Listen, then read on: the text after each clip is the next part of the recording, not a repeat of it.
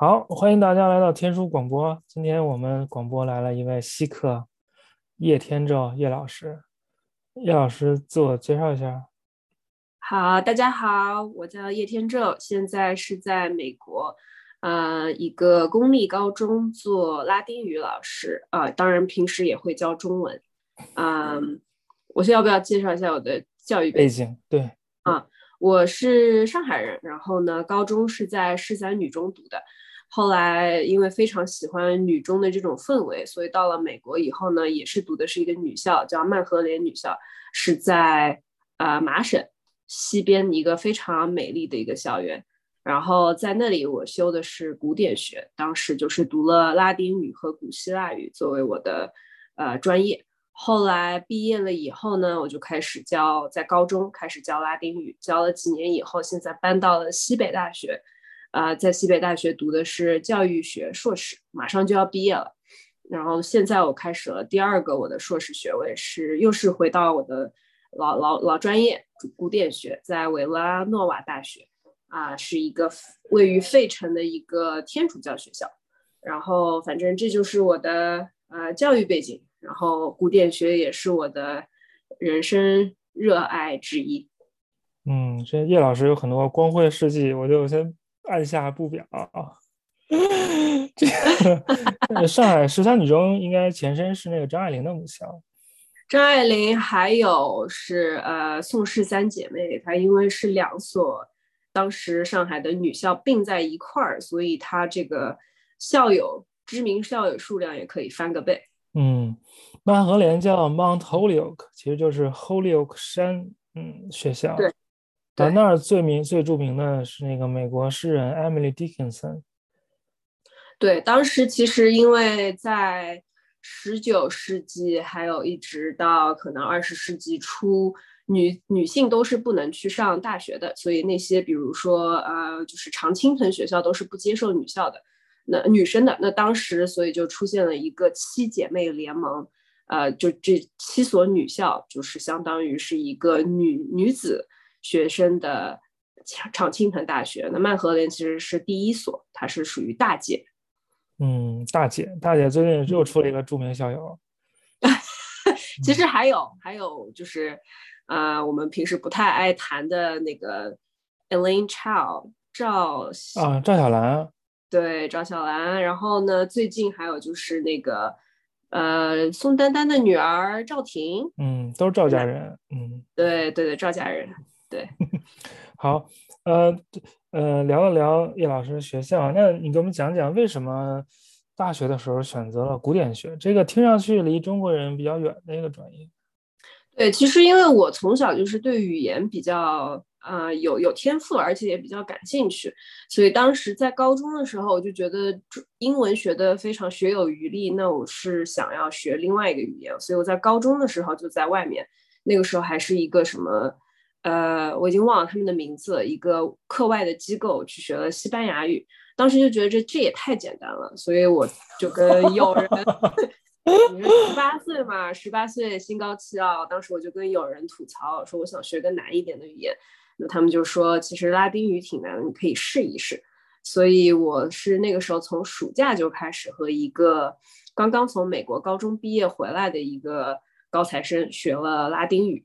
啊，然后后来进了大学以后呢，我就开始修拉丁语。那个时候就真的是一见如故，一见钟情。可能是两个星期以后，我就决定我要就是声明我自己的专业就是呃古典学。然后当时就嗯嗯，你说在美国是因为在美国上本科一开始是不分专业的，大概要大一结束之后才确定自己的专业。大一的时候让大家自由对，其实最晚的话，你是可以到大二结束的时候再 declare major。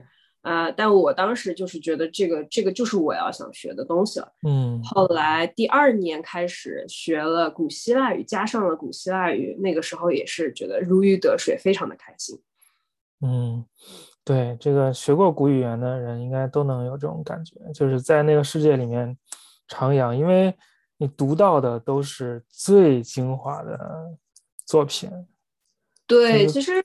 嗯，对我来说，我其实是更热爱语言这个语言本身，而不是那些作品。作品当然是锦上添花，但是对我来说，这两个语言本身就是非常非常的有意思。嗯，就待会儿可能也会提到它的曲折变化。呃，我是觉得就是读这个语言本身就像是在做非常有意思的数学题。嗯，就是在对对，跟我当时开始学范文那个一入侯门深似海，那感觉是一样的，废寝忘食，简直间什么其他事儿都不想干了。嗯，上了贼船了。对对对。那其实普通的听众也不太了解什么叫古典学，我稍微说一下，这就相当于西方的国学，说说白了，就是研究他们的文化传统，研究那个以呃呃古希腊语和拉丁语为为载体的这个希腊罗马的历史文学，还有其他一系列的这些呃文明产品，嗯，就是相当于西方文科的看家本领了吧。另外一个看家本领就是圣经，但这圣经离他们稍微有点远，但这个是离他们很近的，其实是，啊，至少是二战以前，呃，所有人的所有上学的人的必备的知识，因为以前上学的人很少嘛，他们受到的都是那种精英教育。说那个，嗯啊，说那个在二战的时候有个法国军官。俘虏了一个德国军官，俩人语言不通，但是可以用拉丁语交流。我也听说过，是在一战的时候，有很多就是当时从伊顿公学这种比较精英的学校出来的英国士兵，当时被被就是 parachute 降落在了希腊，但他们没有办法用希腊语和当地人交流，就开始说古希腊语。然后希腊人就觉得你说的好像是希腊语，但是我怎么都听不懂呢？这一个奇闻异事。嗯，他们可能也说不了，就是那些军官只也只能背背荷马史诗，你一句我一句可以互相接龙，但是没法说话。对对对对对。嗯，好，那我们先聊一聊这个拉丁语的基本情况。嗯，因为大家都听说过拉丁语啊，知道是这个罗马共和国、罗马帝国的语言，但是拉丁语具体啥样？长啥样，跟那个它的后代语言有什么区别？其实也不太清楚。嗯，那对拉丁语本身看起来的话呢，就还是比较平易近人，因为它用的就是拉丁字母，就是我们非常熟悉的现在英语上面用的这些字母。比如说和古希腊语还有梵文比起来的话，那它肯定是比较平易近人一些。嗯，然后呢，它是当然是属于印欧语系当中的。呃，一个比较靠前的一个语言，然后它是当时是在古罗马使用，它的嗯曲折，哎，这我应该怎么说啊？曲折变化，那我现在说的是不是有点太太笼统了？嗯，就它是一个有曲折变化的语言嘛？就什么叫曲折变化？也也听不懂。啊，对，那就曲折变。说起曲折变化呢，就是它，比如说我们英语其实现在也有那么一些些，比如说我们会说，呃，I sleep，对吧？但是如果说到了 he，那就变成了 he sleeps。啊，那曲折变化的话呢，它就是更加比较更极端。它其实并不需像西班牙语一样，不需要人称，它直接可以在动词的后面变词尾。来取代这个人称代格，然后同时也是通过变词本身，而不是加上那些系动词或者是助动词，啊，去变它的时态。然后呢，拉丁语更加一个比较不太一样的，和就是说我们比较熟悉的可能西班牙语、英语、法语不太一样的是，它的名词也会有变化。如果一个名词是做主语和名词是做宾语。就是在它的句子当中做不同的成分的时候，它的形式也是完全不一样的。这就是一个曲折变化。那拉丁语是属于一个高度曲折变化的语言。嗯，这个拉丁语在印欧语里面算是年代相对稍微早一点的，那不是特别早的。对对对。嗯嗯，它比那个古希腊语稍微晚一点，比那个范文也稍微晚一点。但是这个年代早晚并不意味着它的。语言发展变化的这个呃多与少，因为有些语言像什么立陶宛语，很晚很晚才记录下来，但人家还到现在还保持着八个格。但是拉丁语现在已经就是六个格，是不是？就名词有六个格。拉丁语是六个格，对。然后嗯，俄语有六个格，嗯，比较诶，德语是四个格。呃，俄俄语俄语有六个。哦，对对对，俄语是六个，但是我听说是匈牙利语好像是有三十二个格。那匈牙利语那是不是印欧语？它是它是往上加词缀的，所以跟我咱们这完全不是一码事儿。嗯嗯，然后像希腊语就四个格，所以希腊语那格已经变得少一些了。但是但是拉丁语的那个动词方面也是非常热闹。总之，它这个语言变化是不匀速的，而且是没有办法看这个变化的多少来判断这个语言的呃就是。呃，年代怎么样了？其实那个语言变化的速度，主要是跟它的那个使用范围有关系。使用范围越广，加入到这个语言里的二，就是把这个语言当当外语说的人越多，它就会变化的越快。就大家都不会说，算了算了，就瞎说吧，全都放弃了。这这个就是其实是拉丁语的一个，就是说比较重要的当时的一个分支，就是说到了拉丁语的黄金时代。嗯，就是公元前九十年代到公元后十四年代，就是当时是古希腊政治，呃，sorry，古罗马政治一个非常巨变的一个时代的时候，他们就开始啊统一这个语言，就比较把它规范化。那现在我们其实在学校里面学的课本上教的全部都是这个时代一的一个产物。那其实当时这个我们现在学的都是比较就是有文化人。文化人学的语言，而且它都完全只是书面语。但是当时的老百姓当然不会去这么用非常规范的语言，所以就开始出现了这个分支。它有一个书面语，还有一个相当于是白话。而这个白话呢，后来就演变成了就是我们现在说的罗曼语系，包括法语、意大利语、西班牙语啊、加特兰语等等等等。嗯嗯，对。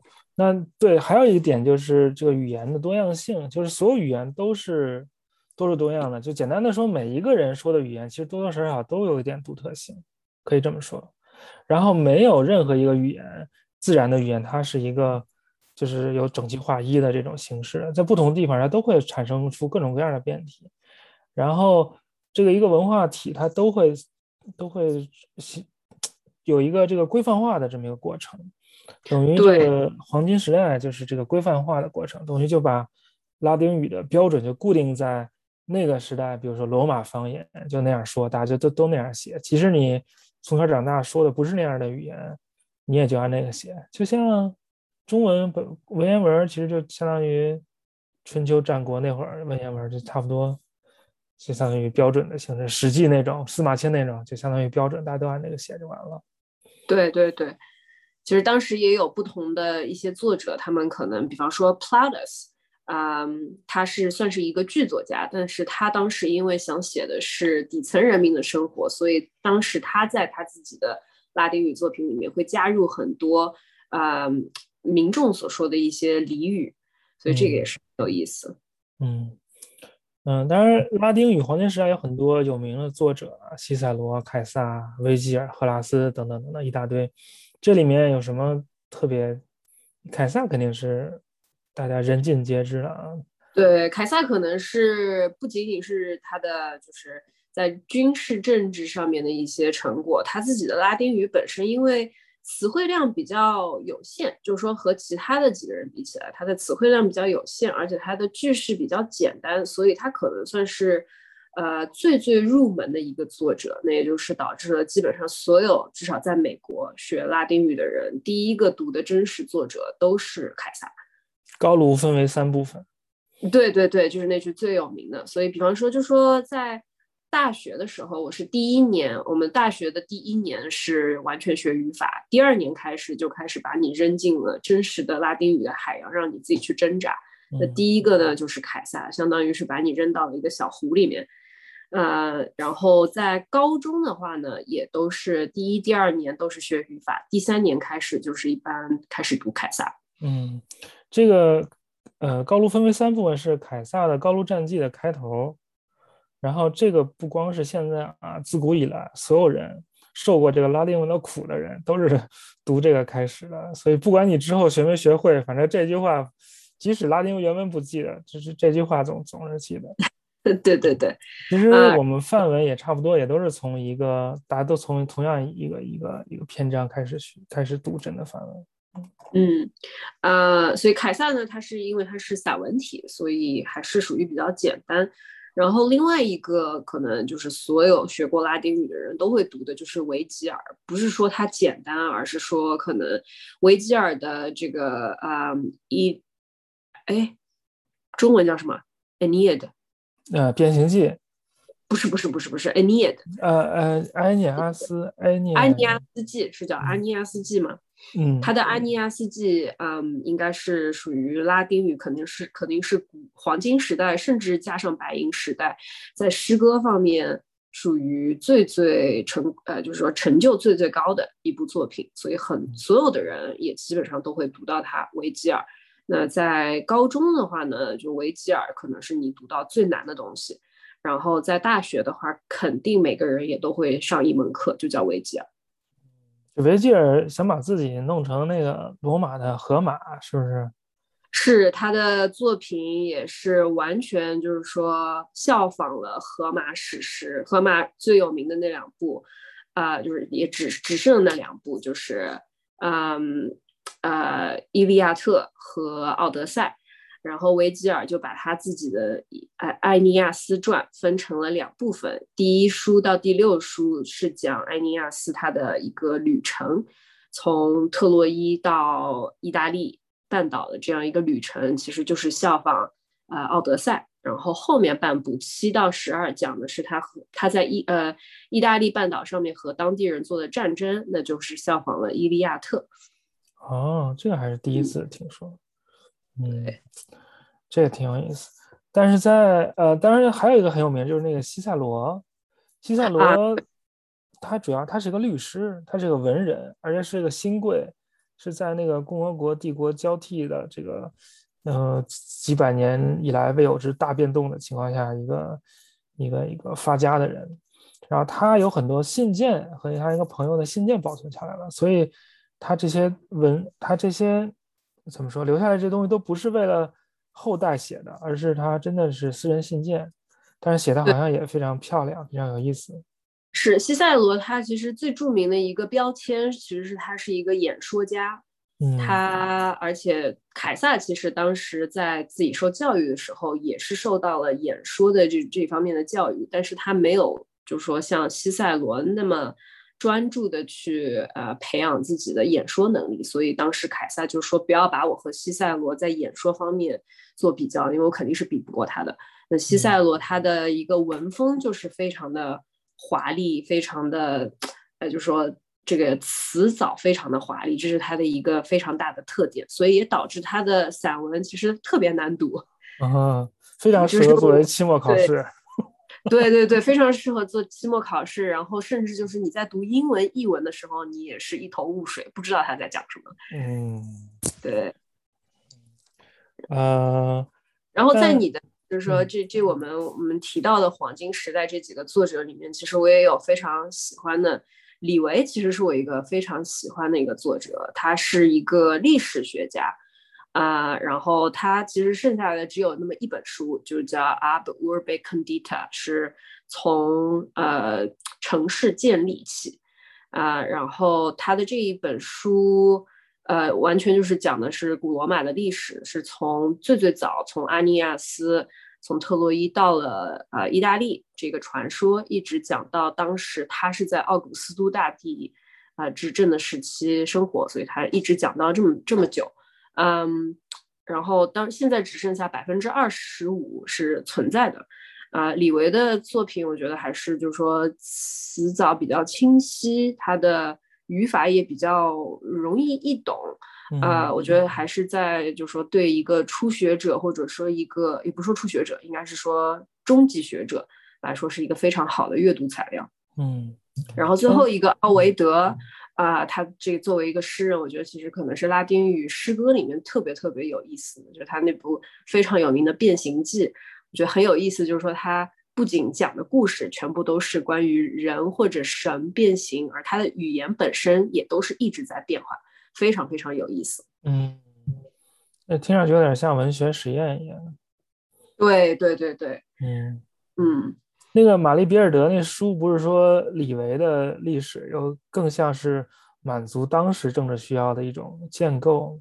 这几个其实我觉得他们都有，就是这个我们刚刚提到这几个作者，他都是有自己的一些呃政治的倾向。嗯，首先，比方说维吉尔和赫拉斯，他们都是呃，还有李维，特别是维吉尔和李维两个人，他们都是奥古斯都大帝本身就是手下的一个好朋友，或者说他们就是说平时不用不用工作，不需要愁吃穿，就是因为。这个政府给他们一些呃经济上的资助，所以说在他们的作品当中都是有一些政治宣传的成分在里面。那这御用文人，对御用文人，对对对，特别是维建，嗯，建国以来若干重大历史问题的决议。对，嗯，那有黄金时代，就有白银时代。这白银时代就是在黄金时代之后，是在罗马帝国已经。比较坚实的建立起来之后，就进入了帝国时代。那这个白银时代好像更多的是一些散文作者啊。是，呃，而且比方说这个，其实这几个人在大学的时候，其实我并没有读过。呃，塔西佗，我只是在大学的时候有读过片段，然后这是我可能是最最想要。仔细深入去学习，在这个我现在的硕士学位里面，最想去深入学习的就是塔西佗，因为他的文字非常的嗯比较高深，而且呢他的思想也非常的深远，所以我特别是想多读一读塔西佗，他也是一个历史学家。呃，老普林尼和小普林尼，特别是小普林尼，他比较有意思，因为他呃也是和西塞罗一样，很多留下来都是他的私人信件。然后呢，他对科学。还有老普普林尼也是，他们俩都对科学研究非常的有兴趣。比如说，我不知道你知不知道老普林尼是怎么死的？他其实是在这个庞贝古城，就是火山爆发，他正好是在那儿附近，他就是非常想要去见证一下这个火山爆发，所以他就带着自己的船队一起驶向那个 Mount Vesuvius 火山，然后当时就是被这个火山灰给熏死的。哎呀。呃，也算是为科学做出了献身，对，所以白银时代的作者，我是接触并不是特别多，但是是非常想要好好深入学习的。那个塔西佗，我再多说两句，他写了一本书叫《日耳曼尼亚志》，就讲那个日耳曼人是怎么回事的，就把日耳曼人就是描绘成那种高尚的野蛮人，然后用来讽刺那个罗马人。你看看人家，就就就那那种感觉。嗯，但具体我也没读过，不知道咋回事。嗯，但是他们都有自己的那个一套背后的那个那个 agenda，叫叫什么？一套呃，就是目的吧，政治意图。对对对，嗯，是。还有那个塞内卡也很有名啊，塞内卡。对，塞内卡他应该是呃尼禄当时的一个呃老师，甚至是后来是他的一个呃政治的上面的 advisor。嗯，但是尼禄后面变疯了以后呢，他就是也把塞内卡一下子给打压下去，逼逼着他自杀了。嗯，这塞内卡是一哲学家，他那他那哲学就叫我给总结就叫不以物喜，不以己悲，就是你不要对，stoicism 嗯嗯，斯多葛派，反正就是理性啊，不要不要那么多情情绪。对对对对对对，嗯嗯，但是这都是。我作为一般人来说，提到拉丁语想到的都是文学啊、历史啊、辉煌的罗马帝国、罗马共和国时代。但实际上，拉丁语的影响远远不止于此。其实，拉丁语后来还跟基督教结合，它成为了这个基督教的语言。嗯，比如早期那个，就有一些所谓拉丁教父嘛，就把基督教翻译成，呃，把那个圣经翻译成了拉丁语、拉丁文。然后他们用的拉丁文好像还不是我们之前说的那种古典通行的那种标准拉丁文。对，它是一个中世纪拉丁文。然后呢，其实就是说，在我们大学里面其实是没有，是不不学这这种中世纪拉丁文，除非就是说有一个教授他开一门课。那正好你可以去一起读一读，但是我当时没有这么一个契机，所以我对中世纪的拉丁文其实或者教会拉丁文其实并不是特那么的了解。那不就是错误的拉丁文吗？可以这样理解。它它有很多变形，它对它变得非常的多，然后呢，也加入了新的词汇，去掉了很多以前就是在这个黄金时代被呃统一下来这个拉丁文，它简化了很多语法。嗯，对，有点像那个共通希腊语，像那个奎内，呃，也是把柏拉图时代的希腊语给简化了好多。简化了。对，那我觉得可能语言的发展就当然一直都是在简化的过程当中，是是，也是大势所趋吧。对，大语言，如果大家都来说的话，一定要简化。对，繁体字变成简体字。是是。不，这是文字啊，跟语言不太一样，但这是个是个趋势。嗯，对。但其实这部分是我们了解比较少的，像那个哲罗姆啊、圣奥古斯丁等等，我们可以。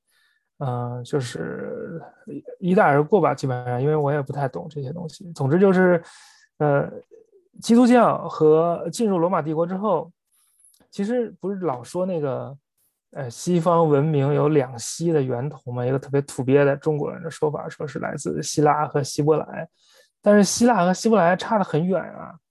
就希腊和希伯来怎么拧成一股绳的呢？它其实就是在罗马帝国，呃，拧成了一股绳。对吧？啊，就是通过，就是通过通过拉丁语，通过拉丁语。就罗马人一方面继承了希腊的传统，罗马人特别特别爱希腊，然后有钱人都要雇一个希腊人，每天打自己的小孩学希腊语。是是，对，这这个也是我们就是在高中的时候特别会讲的一点，就是当时因为。呃，帝国扩张，然后呢，被征服的人都会被买过来当做奴隶。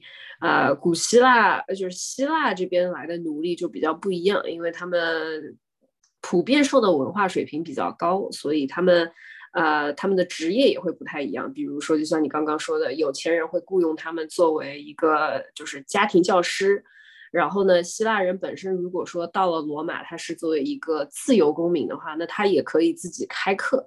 做做私塾老师啊，同时也有不少这些希腊人，他会做医生，呃，都是不过这当时的医生都是属于江湖骗子哦，是吗？因为但对，就因为也没有什么真的科学的医术，是那当然就是说，我觉得当时在。古呃，中国古代中国也是一样的，就是说神医毕竟是很少的，可能都是歪打希腊的 希，歪打误撞。对，嗯，好，那另外一个希伯来也是，就是通过基督教进入的罗马帝国嘛。当时呃，圣保罗为什么能够一路去到罗马？因为他有罗马公民权，所以当地人不能审判他，就只能给他乖乖的。他有罗马户口，所以只能给他送交罗马。嗯，在这一路上也就传播了基督教。后来经过了几百年的发展吧，基督教也就席卷了罗马帝国全境，这样也就呃和和这个希腊文化都都会融汇在这个拉丁罗马文化当中。对，不过就是说基督教席卷罗马这个事情也是并没有那么一帆风顺，因为当时呃古罗马。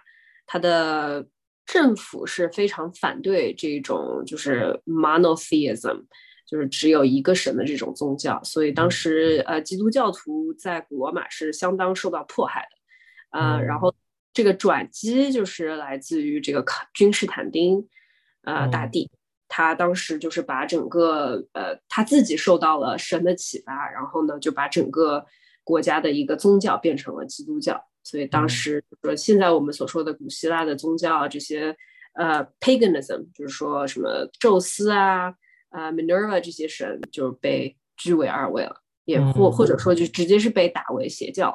嗯，那但是随着这个罗马帝国的崩溃，这个这个基督教并没有崩溃，基督教还是在欧洲站稳了脚跟，成为了它非常非常重要的文化的一个一个主线吧。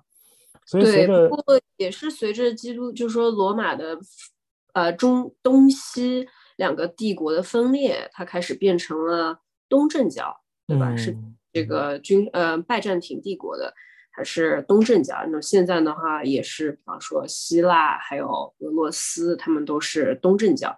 然后呢，在意大利这一块就变成了天主教，这样的一个大的分支，也是当时因为罗马帝国而出现的。嗯，对。然后东西分成东西两个帝国之后，然后西部说拉丁语，东部说希腊语，然后还出现了两个两个教会，两个教会，对，说拉丁语的这个西部天主教会和说希腊语的东部的东正教会，双方的最高领袖同时，反正分，反正不是同时，反正把对方的最高领袖都开除出了教门。是，至今至今这这个事情还是没有调和，好像好像调和还是怎么着，反正是至少上千年都，就是因为基督教的那个领袖能够做出最高的惩罚，就是把你开除开除出教门，双方把对方教皇都开除出教门。对，嗯，但是拉丁语后来就并没有随着罗马帝国的崩溃而崩溃，而是就一直留了下来。但是这些蛮族来到了这个新的地盘，然后就是也尝试着说一说拉丁语，但是好像不是很成功，所以就变成了各种各样的语言。对，这个就是其实我们刚刚说的这个，呃，在黄金时代，它变成了一个书面语和一个口头语的一个分歧。那所以我们现在说拉丁语是一个死语言，其实主要指的就是因为我们平时，呃，讲的这种拉丁文。嗯，就是书面语，它完全就是成为了一个书面语，而它的这个口头语言就开始变到流落到了各世界各地，所以变成了不同的语言。所以说，呃，我们的拉丁语教授经常会说，拉丁语没有死，拉丁语只是变成了其他语言而存活了下来。那也没有了啊。那个难以接受事实。对对，就是我有有几个啊，拉呃有些就拉丁语的女儿。呃，意大利语、西班牙语、葡萄牙语、罗马尼亚语，呃，还有法语，然后当然西班牙内部还有什么加泰罗尼亚语之类的那些。对。然后那个法语不是中国人有一个迷思，因为学过那个中学课文的最后一课，然后最后一课里面说法语是什么世界上最优美的语言，那根本就狗屁。哦，我记得最后最后一课是吗？对对对对，那是一个反讽小说，一般人看不出来。是是那个是说。那个什么什么林小次郎，在一九四五年的台湾上最后一堂日语课，然后 村里面的人都来一起上这个课。如果再不上，明天国军就来接收了，就再也上不成日语了。我连那个什么什么假定式还没学呢，我好痛苦。就大概就这么个意思。他还 说日语是世界上最优美的语言，然后就就就是这样。当然，这个法国人看了就会心一会心一笑嘛。嗯，对对。然后，那但实际上法语就里面是有各种各样的那种想想用拉丁语说但是没说好的这种情况，就是错误的拉丁语充斥着法语。啊，嗯，英语里也有好多。是是啊，比如说那个，我举个例子啊，比如说那个 island，island 这词儿是怎么来呢？应该就是前面是那个 i 就是水，就是 aqua，嗯，然后后面是 land，就是水里面水里面的一块陆地，就是岛嘛。但是 aqua 不是后来发就变成 o 了嘛？它本来不应该有那个 s，这个 i 就可以了。那为什么加个 s 呢？他就觉得那个。那个 iso 那个小岛那个词儿有个 s，是感觉这儿应该也有个 s，所以他就强行加上去，显摆自己好像会拉丁语，其实是错的，是是露了马脚。有很多这种情况，这叫那个 pseudo historical spelling，就是假历史拼写。嗯，就是想假装自己懂，但其实有文化，其实 弄错了。法语里面就是比比皆是，所以。我们有一个难怪法语的拼写都是这么这么特别没有用，好多好多字母就是只是摆在那儿，没有任何读音上的作用。对，对，那些字母有些还有用，有些是没用的。呃，我们管法语叫野鸡语言，法不是高卢雄鸡嘛？野高卢 野鸡，高卢野鸡，对，高卢野鸡。对，但这是一个语言正常发展的现象啊，这个所有语言其实都是平等的。嗯。对，但是拉丁语除了在中世纪作为教会语言使用以外，就是当时有知识的人，他们都是用拉丁语写作嘛，就是他不能用自己的民族语言写作，因为那不是一个书面语，他们写作的话就只能用拉丁语。对，当时就是在文艺复兴时代，其实是传来了一个就古典拉丁语言的一个复兴，因为当时呃在欧洲比较有文化的一些人突然发现我们。呃，最热爱的这种呃古典古典学居然已经被宗教给搞得就基本上就已经消失消失殆尽了，所以呢，他们就开始复兴，呃，把当时就已经传就丢失的一些文献给找回来，然后也开始用又尝试用古典拉丁语再来写作，所以当时是传来了一一一股这种呃新古风吧，应该算是，嗯。嗯。但是，呃，从这个文艺复兴之后，慢慢进入启蒙时代，在欧洲，拉丁语还是有一个非常、非常、非常高的地位。即使欧欧洲各国都已经开始尝试用自己的民族语言写作了，但是很多科学的著作发表的时候，还是直接写拉丁语的，是吧？对，是是是，所以就也就导致现在，比如说，呃，在生物医疗。嗯，还有就是法律等等这些学科当中，很多这些专用名词或者是专用短语还都是用拉丁文的。嗯，对，这就是对，都是拉丁语的，对吧？嗯，是。所以很多我的学生他们会选拉丁文，就是在高中当中他们会选拉丁文。问他们为什么，他们会说啊，因为我以后想做一个律师，或者是我以后想做一个医生，所以我觉得这个语言对我来说会比较有用。嗯，这是他们很多人会说的一个理由。对，那在二就二战之后，就为什么拉丁语在医疗、在医学、呃呃化学这些领域还那么有用？因为就当时十九世纪、十八、十九世纪的人都学拉丁语，所以这是大家通用的语言。你用拉丁语，大家都能明白，反而更简单。你要说个什么波兰语，谁会啊？没人会。对对对，包括是当时就是美国建国的那段时间，所有的。从英国过来的移民啊，也就是呃我们说的那个 founding father 这一代，就是建美国建国的这一代，他们在哈佛、耶鲁当时都是通用拉丁文接受教育，然后他们在毕业典礼上面给的那个呃致辞也都必须得是拉丁文的。我那个。毕校的毕业证都是拉丁文的，我来英国工作还得找那个专业翻译公司给翻译成英，愁死我了，简直。我也是，我也是，我的也是都是拉丁文的。我那时候记得我在国内好像还需要用用到这个，所以还是找国内的人去帮我从拉丁文翻译过来，但是他们找不到拉丁文的翻译，你就所以我说，对我说我会拉丁文，我把我把它翻成英文，然后你从英文帮我翻过来，怎么样？嗯，对。然后他说 行吗？那行，对对对，他说 那你胡翻也行啊。是是是。嗯。但是我想提一个，就是在二战之后，这个古典教育拉丁语、希腊语就已经不再是呃学校的必修科目之一，至少不是中学的必修科目之一了。然后，所以在二战之后兴起的这些学科里面，那些术语就不再用这些拉丁语了。就是你看看那个。电脑 IT 什么鼠标叫 mouse，对吧？你再看那个化学，那元素都叫什么什么 ium，什么什么 ium，那就是有文化没文化区别就非常大了。是是是，这个也是一个笑话，就是我们大学就像你们大学一样，也都是毕业证书都是拉丁文的。那所以你的专业本身也是要通过拉丁语教授去帮你翻译的。所以每一年呢。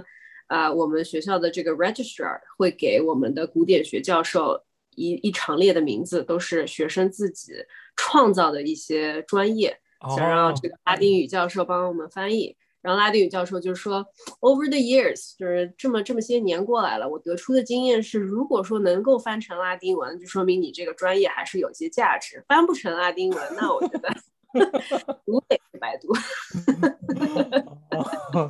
这个可以透露哪些专业翻译不成拉丁文吗？呃，这个我就不知道，他也没跟我说。啊，他没有跟我说过这些。那你们学校毕业典礼的时候需要有人用拉丁语致辞吗？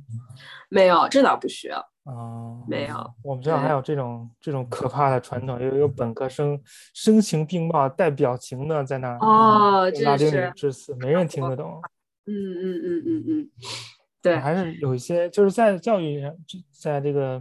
学问领域还是有些残留了，所以我们这个时间慢慢就到了现代了。那你现在在美国中学里教拉丁语，其实还是挺有趣的。就是什么人会在现在这个时代还要学拉丁语？他们学来有什么用？呃，这一方面就是像我刚刚说的，有一些学生他就会是觉得对以后自己的职业有帮助，他们想要呃上。呃医学或者是法学，所以他们想就是在来中高中的时候学一学拉丁文。其实我个人觉得没有特别大的帮助，没有用，没有用，真的是没有用。这个这个想法也没有。对对对，但是呢，嗯，我个人觉得就是说，在高中学拉丁文一个比较好的就是能够培养你的一个逻辑思维，而且也的确是非常开阔你对语言的了解。因为现在在什么其他的现代语言，你还能够学到这么曲折的一个语言，它真的是能够开阔你的思路，开阔你的一个眼界。俄语那名词变得挺多的，但是动词就非常堕落了，已经就是垮下去了。对，但但俄俄语的问题就是说，现在很少很少有高中还是会有俄语这个这一幕课。真的吗？对，俄语俄语非常非常少。呃，像我们学校已经是属于比较多的，我们学校是有六种语言，你可以自己选，就是最多的是西班牙语，第二大的其实是中文，然后法文其实现在也已经沦落到第三个语言了。然后呢？还有三个小语种，就是希伯来文，因为我们学我们校区呃犹太人比较多，呃，希伯来文、德文，然后最后就是拉丁文。嗯嗯，对。但更多的学校可能就说，如果说本身学生比较少，或者是学校的经费不够多，那他可能就只有两种，那就是呃西班牙语和法语。嗯，对对对，这个学西班牙语真的没啥用。学了能干啥？是西班牙语跳舞吗？嗯，西班牙文的话，但还是在嗯整个美国是属于最最受欢迎的一个语言。对，可能是跟就说附近的国家比较人多，对对人多。嗯嗯嗯，对，呃，很多学生因为他对拉丁语也不了解，他也不知道是这是干嘛，但是是抱着一个这个这个呃。一个一个固有的观念来来开始学，但是他学到的肯定跟他想象的不太一样，但是学到的对他肯定是非常有帮助的，非常有意思的东西。对，这个也是，就是说现在很多高中拉丁文的项目想要想要就是说切一个它的一个切入点，就是说你学西班牙语，你没有办法在这么激烈的大学申请当中脱颖而出。而当如果说你这时候选一个小语言，比如说拉丁文、中文这种普遍被大家认为比较难的语言，而且你能够拿到比较好的成绩的话，那在你的大学申请当中可以给你如虎添翼。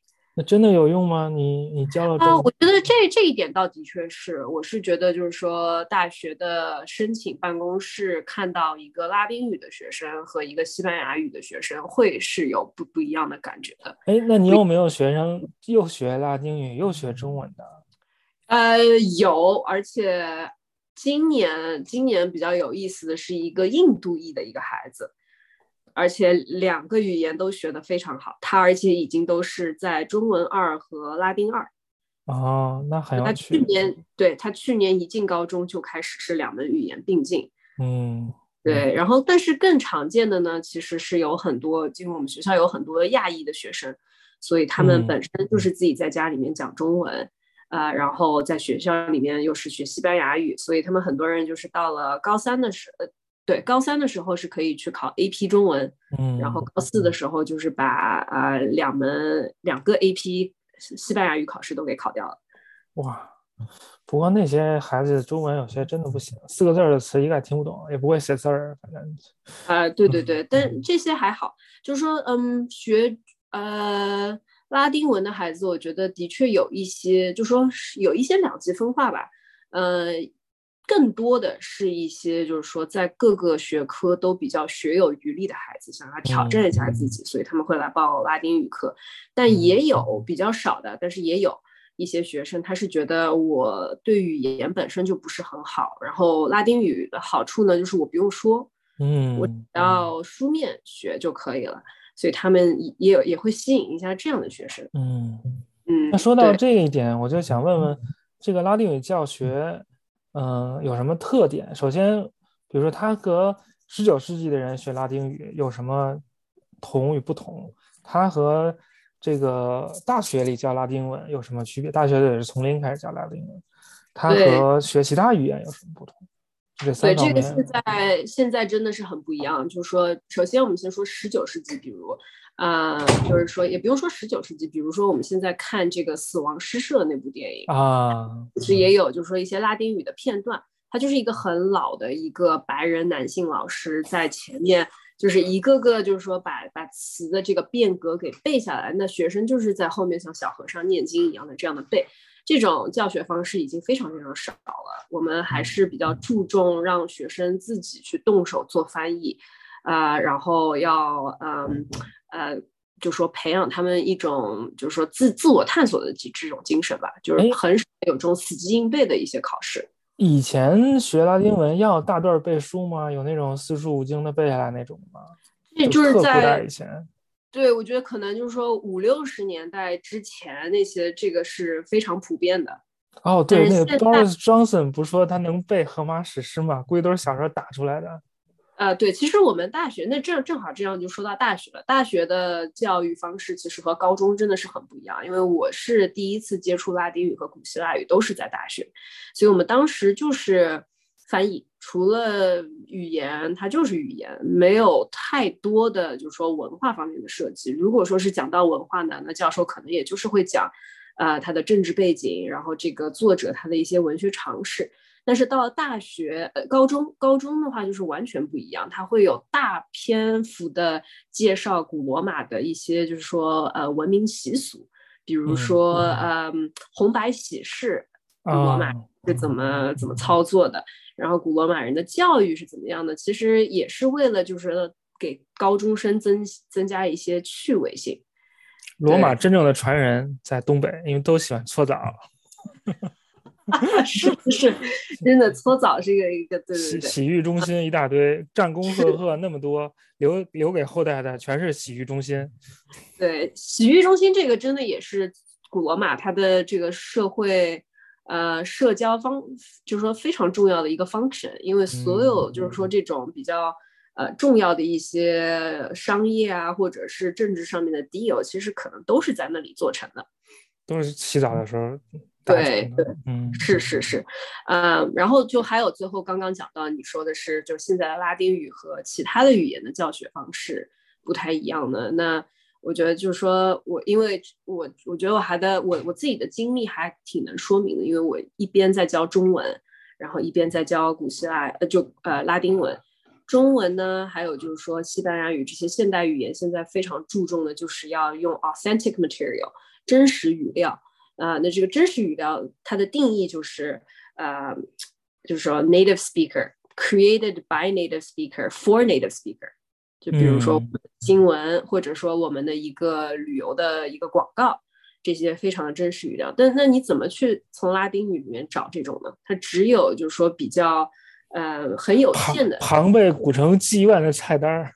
是是是，它它就是非常，就是说这些东西是有，但是它非常的有限，因为它没有在新的东西再出来了，嗯，所以呢，它就会导致，就是说，比方说我们在教中文的时候，你可以看到很多有意思的、新鲜的、与时共进的东西，但是拉丁语，我觉得最具有挑战性的是，怎么你让两千多年以前的东西和当今现在十六七岁的孩子产生共鸣？我觉得这个是拉丁语教学最大的一个挑战。对，因为教中学和教大学一个很大的区别在于，你不用向大学生去去去去去劝说说你为什么要学拉丁，是你要来学拉丁语，不是我要来你让你来学。但是对中学生，他心智还不成熟，他对自己要干什么还不太清楚，还是要对他更多的鼓励，更多的吸引。像大学生那些什么政治背景、历史，你愿意学你自己去看就完了，没人拦着你。中学生就还得告诉他，嗯，对，这一点也是现在整个古典学在不仅仅是高中、大学也是，它的生源现在一直是在年年降低。嗯，主要就是古古典学这一方面，还是就说，特别是在美国的这样一个大环境之下，他的教授基本上都是白人，而且呢偏多是男性，而且年纪都比较大。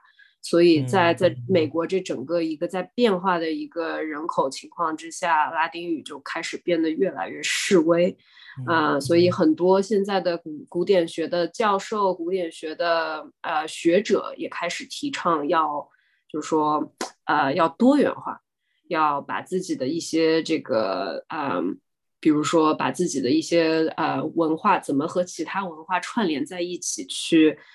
就是说，创建这种 relevance，嗯，也是一个很很重要的一个话题。我觉得少点人学，我觉得少点人学也挺好的，因为这东西不需要太多人学，这是一个自然的过程吧。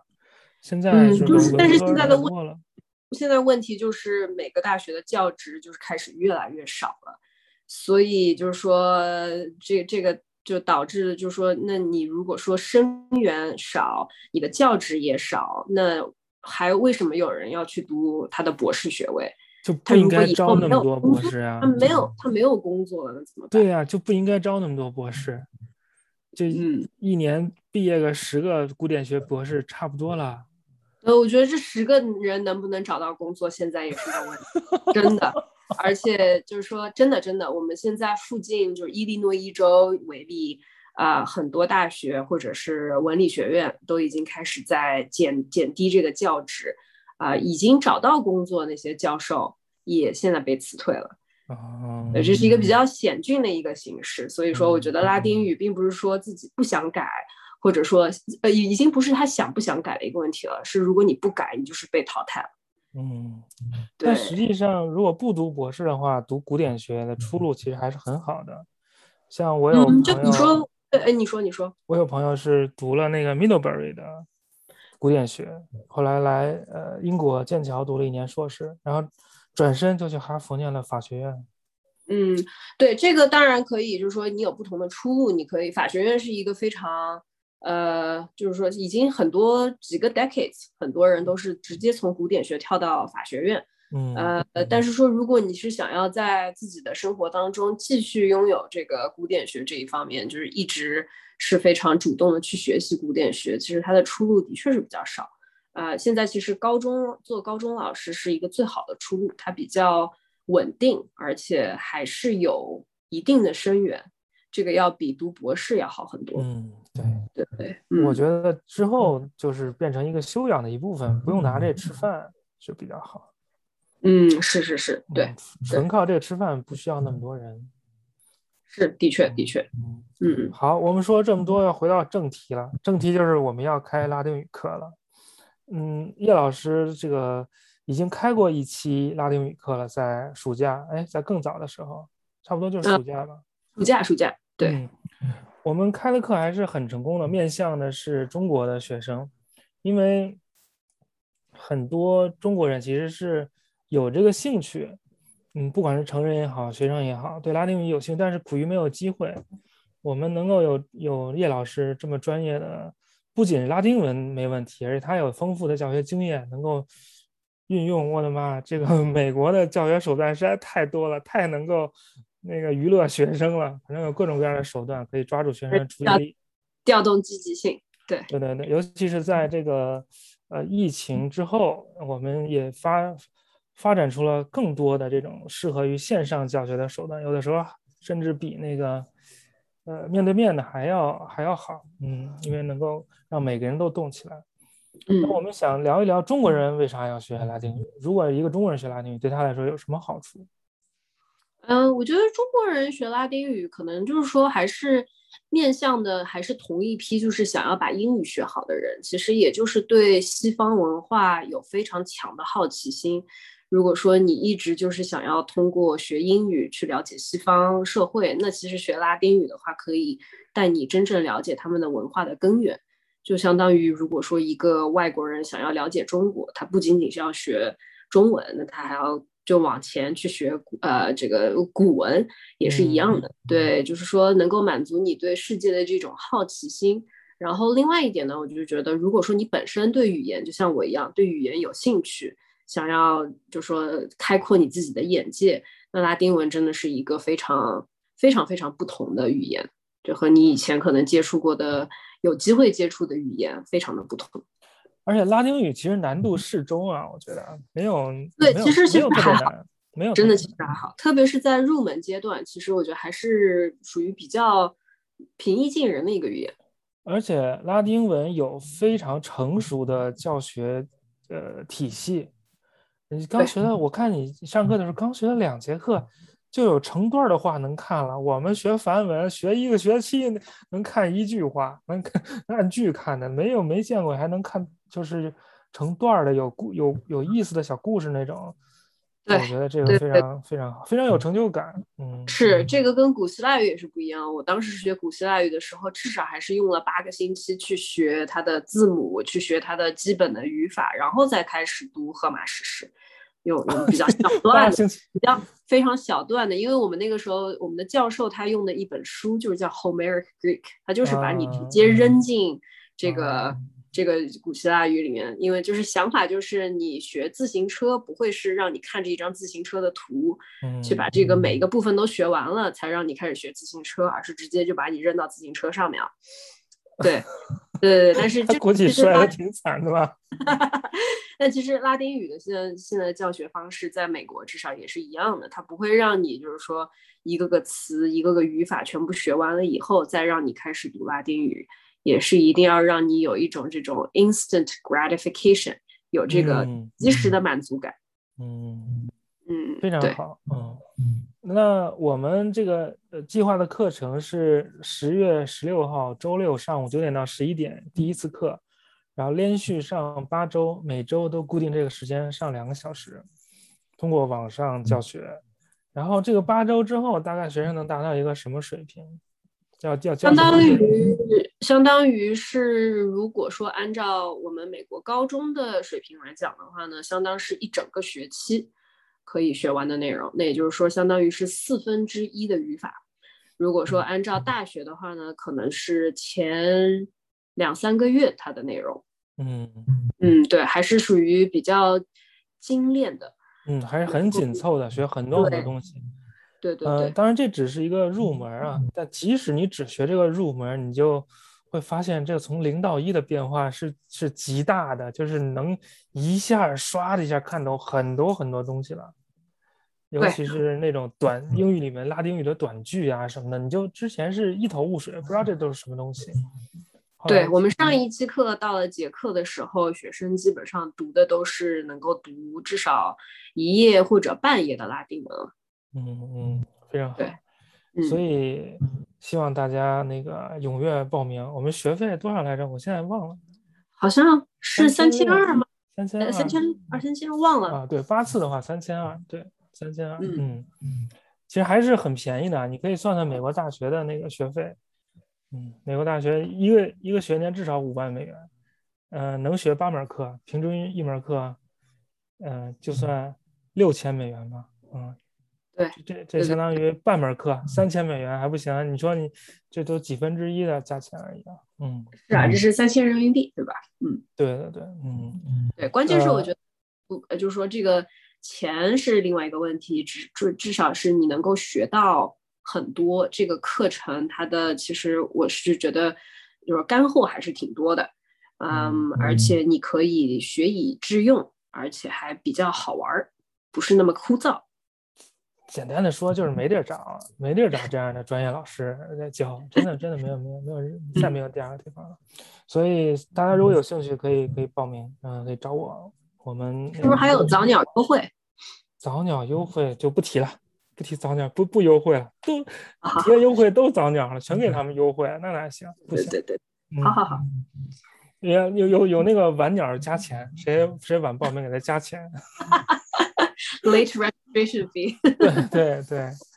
那么节目的最后一个环节，要给大家推荐个东西，叶老师有什么想推荐的吗？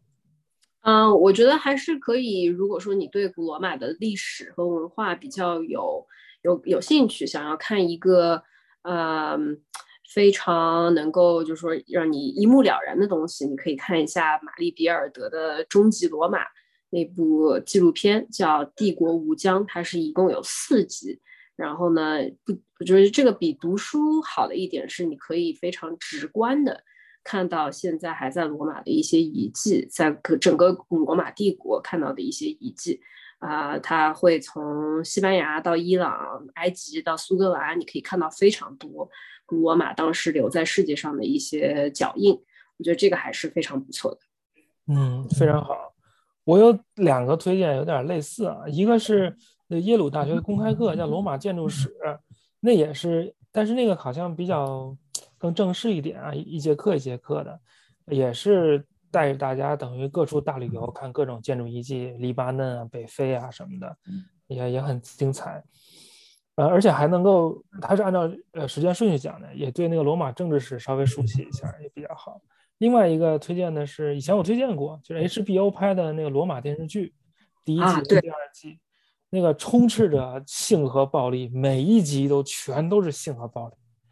但是在除此之外，他又对罗马生活的方方面面、各种细节做了细致入微的还原。有时他也不不不提醒你，但是就那样让你看。嗯，里面还是 虚构和史实融合在一起，而且演凯撒那个演员非常有魅力，我现在还非常喜欢。是他那一部，而且讲的就是罗马最被呃最 juicy 的一块对非非对对对非常非常 dramatic，很很有很具有戏剧性的一些历史。然后这个我觉得还是挺不错的。对，嗯，好，那今天节目就这样，谢谢叶老师，大家再见。谢谢张老师，大家再见。